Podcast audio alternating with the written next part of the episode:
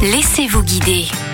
Petite sortie printanière dans l'Oise cette semaine. On vous invite à prendre l'autoroute 1, sortie 8 sans lisse, pour aller jusqu'à Roquemont où une visite un peu spéciale vous attend. Nicolas Bilot, archéologue, fondateur et président d'Aquilon, sera notre guide. Bonjour Nicolas. Bonjour. Alors Nicolas, vous teniez absolument à nous faire découvrir l'église de Roquemont. Oui, tout à fait. Euh, Je fais partie d'une petite euh, école de pensée qui consiste à défendre le petit patrimoine, considérant qu'on ne comprend pas l'histoire de France que dans les grandes cathédrales, dans les grands châteaux, mais aussi dans les petits édifices. Et l'église de Roquemont euh, c'en est un, c'est-à-dire que c'est une petite église paroissiale dans un petit village blotti au fin du Valois. Mais en l'occurrence, c'est une église euh, charmante, euh, déjà très jolie, très bien restaurée récemment par euh, les amis de l'église. Mais en plus de ça, c'est une petite église de transition architecturale à la fois complexe et en même temps assez simple, au style épuré. Et je souhaite la faire visiter, la faire découvrir. Et c'est ce que vous allez faire ce samedi 8 avril. Comment va se dérouler cette visite? Il suffit de se présenter au pied de l'église quelques minutes avant le départ de la visite pour qu'on vous accueille. La visite dure à peu près 1h30, questions comprises, mais euh, c'est complètement libre. hein. Il y a des fois où ça dure un peu plus longtemps si les gens sont enthousiastes et ont plein de questions. Et moi, je présente euh, l'architecture et l'histoire du lieu, mais j'essaie de le faire de manière euh, originale, c'est-à-dire que je suis chercheur, je suis scientifique, je connais bien le sujet, mais j'essaie de pas utiliser euh, un vocabulaire trop compliqué, euh, des idées trop abstraites. L'idée, c'est de vraiment de faire comprendre pourquoi les églises se ressemblent pas toutes, pourquoi certaines sont plus importantes du point de vue des monuments historiques que d'autres, et à l'inverse, pourquoi on en a oublié certaines alors qu'elles ont été importantes ou qu'elles ont été euh, majeures dans l'histoire de l'architecture. Alors pourquoi cette église de Roquemont est importante? Ben, déjà, elle a une très belle silhouette extérieure. C'est-à-dire que quand on approche, elle est un petit peu euh, isolée, elle est en dehors du village. Donc, ce qui fait qu'elle a, sur les trois quarts de ses alentours, elle a un panorama au milieu de la nature, au milieu des champs, au milieu des bois. Et puis, deuxièmement, elle a un tout petit clocher trapu, un chevet, un cœur assez modeste. Ce qui fait qu'elle ressemble vraiment à, à l'idée qu'on peut se faire d'une petite église paroissiale rurale. Faut pas imaginer qu'au Moyen-Âge ou, ou sous l'Ancien Régime, toutes les églises ressemblent à la cathédrale d'Amiens ou à la cathédrale de Reims. En fait, 80-90% des églises étaient des édifices modestes. Et le paradoxe, c'est qu'il n'y en a pas beaucoup qui nous sont parvenus parce qu'ils ont été modifiés, transformés, réparés. Et elle, elle nous est parvenue dans son état quasiment d'origine et il est révélateur d'une manière de construire simple, efficace, sobre et du coup qui passe bien le temps parce que euh, elle est pas kitsch, si vous voulez. Elle a l'air d'avoir un style assez brut. Oui, moi parfois je dis euh, Roquemont, euh, roman et rustique. C'est un peu les trois R. Merci beaucoup Nicolas. Vous nous donnez rendez-vous ce samedi 8 avril pour une visite spéciale de l'église de Roquemont dans l'Oise.